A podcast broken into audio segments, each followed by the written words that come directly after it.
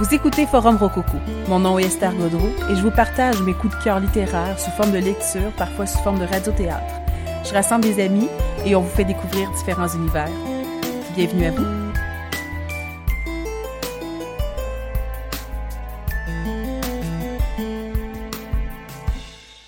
J'aime la nuit avec passion.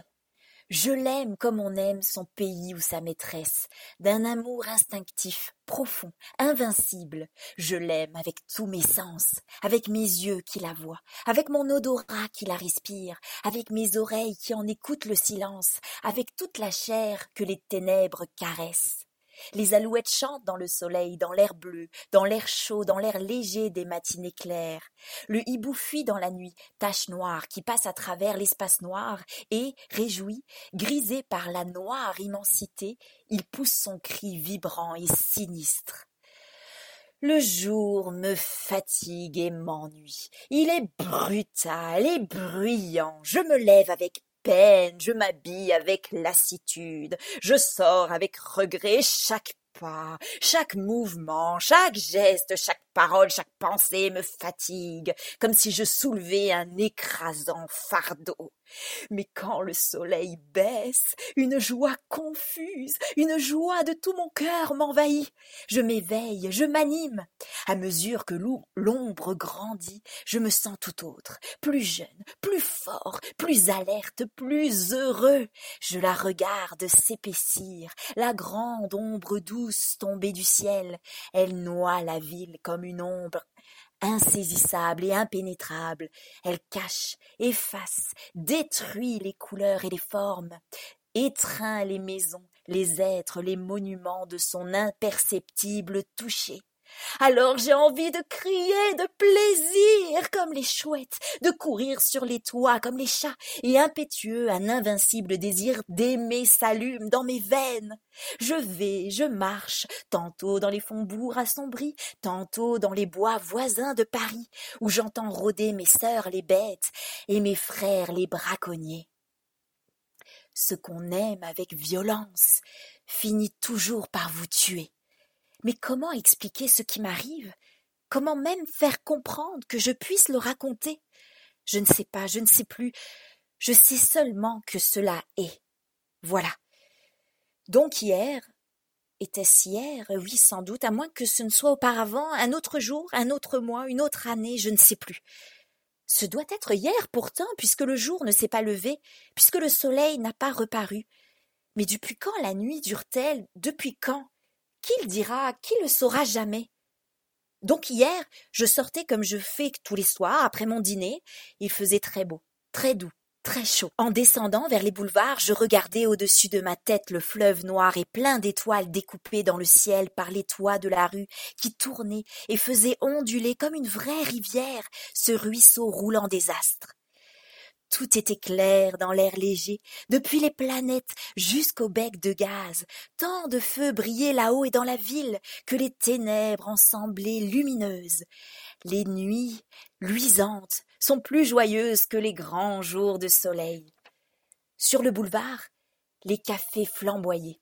On riait, on passait, on buvait. J'entrai au théâtre quelques instants. Dans quel théâtre? Je ne sais plus. Il effusait si clair que cela m'attrista, et je ressortis le cœur un peu assombri par ce choc de lumière brutale sur les ors du balcon, par le scintillement factice du lustre énorme de cristal, par la barrière du feu de la rampe, par la mélancolie de cette clarté fausse et crue. Je gagnais les Champs-Élysées où les cafés-concerts semblaient des foyers d'incendie dans les feuillages. Les marronniers frottés de lumière jaune avaient l'air peint, un air d'arbres phosphorescents. Et les globes électriques pareils à des lunes éclatantes et pâles, à des œufs de lune tombés du ciel, à des perles monstrueuses, vivantes, faisaient pâlir sous leur clarté nacrée mystérieuse et royale les filets de gaz, de vilains gaz sales et les guirlandes de verre de couleur. Je m'arrêtai sous l'arc de triomphe pour regarder l'avenue. La longue et admirable avenue étoilée à l'envers Paris, entre deux lignes de feu, et les astres, les astres là-haut, les astres inconnus jetés au hasard dans l'immensité où ils dessinent ces figures bizarres qui font tant rêver, qui font tant songer. J'entrai dans le bois de Boulogne et j'y restai longtemps.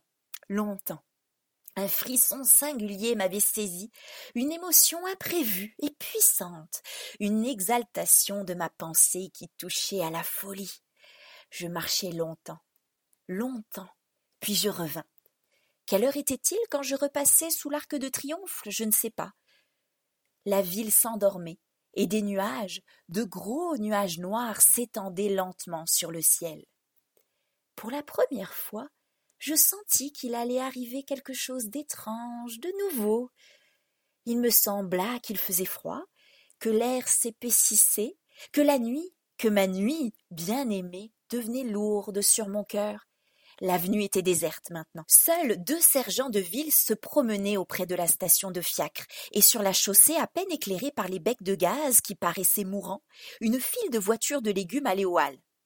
Elles allaient lentement, chargées de carottes, de navets et de choux. Les conducteurs dormaient, invisibles. Les chevaux marchaient d'un pas égal, suivant la voiture précédente, sans bruit, sur le pavé de bois. Devant chaque lumière du trottoir, les carottes s'éclairaient en rouge, les navets s'éclairaient en blanc, les choux s'éclairaient en vert. Et elles passaient l'une derrière l'autre, ces voitures rouges d'un rouge de feu, blanches d'un blanc d'argent, vertes d'un vert émeraude. Je les suivis, puis je tournai par la rue Royale et revins sur les boulevards. Plus personne, plus de cafés éclairés, quelques attardés seulement qui se hâtaient. Je n'avais jamais vu Paris aussi mort, aussi désert, je tirai ma montre. Il était deux heures. Une force me poussait, un besoin de marcher. J'allais donc jusqu'à la Bastille. Là, je m'aperçus que je n'avais jamais vu une nuit si sombre, car je ne distinguais pas même la colonne de juillet dont le génie d'or était perdu dans l'impénétrable obscurité. Une voûte de nuages, épaisse comme l'immensité, avait noyé les étoiles, et semblait s'abaisser sur la terre pour l'anéantir. Je revins. Il n'y avait plus personne autour de moi. Place du château d'eau, pourtant, un ivrogne faillit me heurter, puis il disparut. J'entendis quelque temps son pas inégal et sonore. J'allai. À la hauteur du faubourg Montmartre, un fiacre passa. Descendant vers la Seine, je l'appelai. Le cocher ne répondait pas. Le cocher ne répondit pas. Une femme rôdait près de la rue Drouot. Monsieur, écoutez donc Je hâtai le pas pour éviter sa main tendue. Puis plus rien. Devant le vaudeville, un chiffonnier fouillait le ruisseau. Sa petite lanterne flottait au ras du sol. Je lui demandai Quelle heure est-il, mon brave? Il grogna Est-ce que je sais? Je n'ai pas de montre. Alors je m'aperçus tout à coup que les becs de gaz étaient éteints. Je sais qu'on les supprime de bonne heure avant le jour en cette saison par économie, mais le jour était encore si loin, si loin de paraître. Allons aux Halles, pensai-je. Là au moins je trouverai la vie. Je me mis en route, mais je n'y voyais même pas pour me conduire. J'avançais lentement, comme on fait dans les bois, reconnaissant les rues en les comptant. Devant le Crédit Lyonnais, un chien grogna.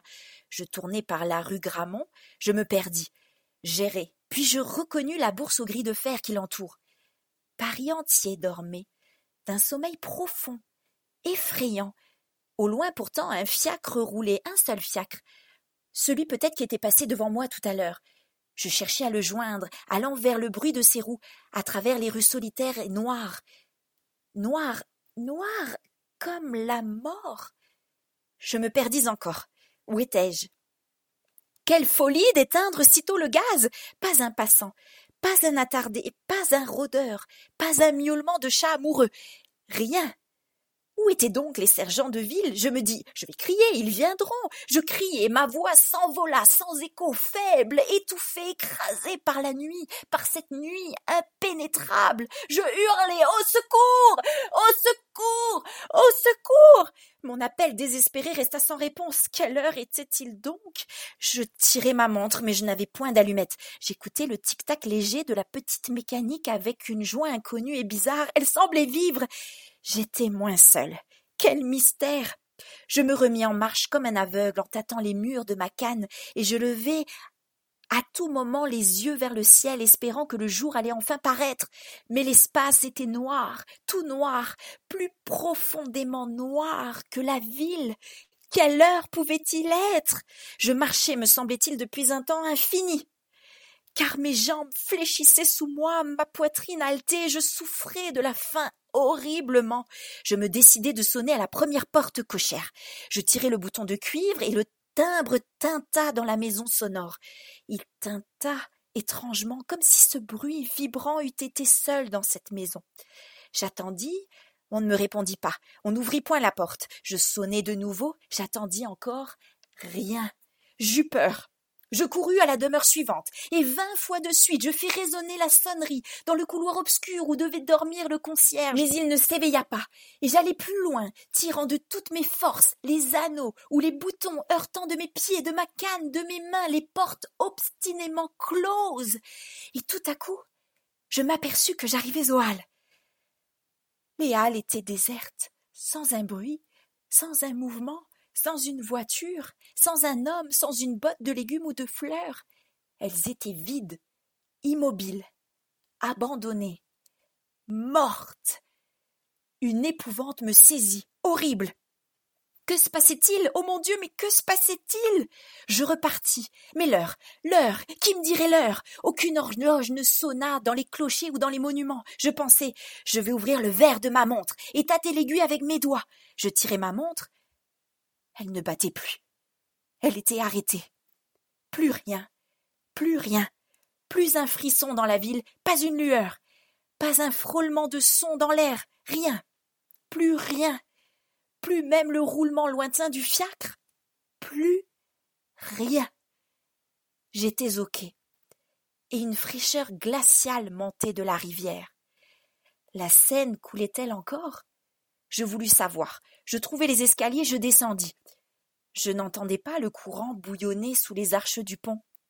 Des marches encore, puis du sable, de la vase, puis de l'eau. J'y trempais mon bras. Elle coulait. Elle coulait. Froide, froide, froide, presque gelée, presque tarie, presque morte, et je sentais bien que je n'aurais plus jamais la force de remonter, et que j'allais mourir là, moi aussi, de faim, de fatigue et de froid.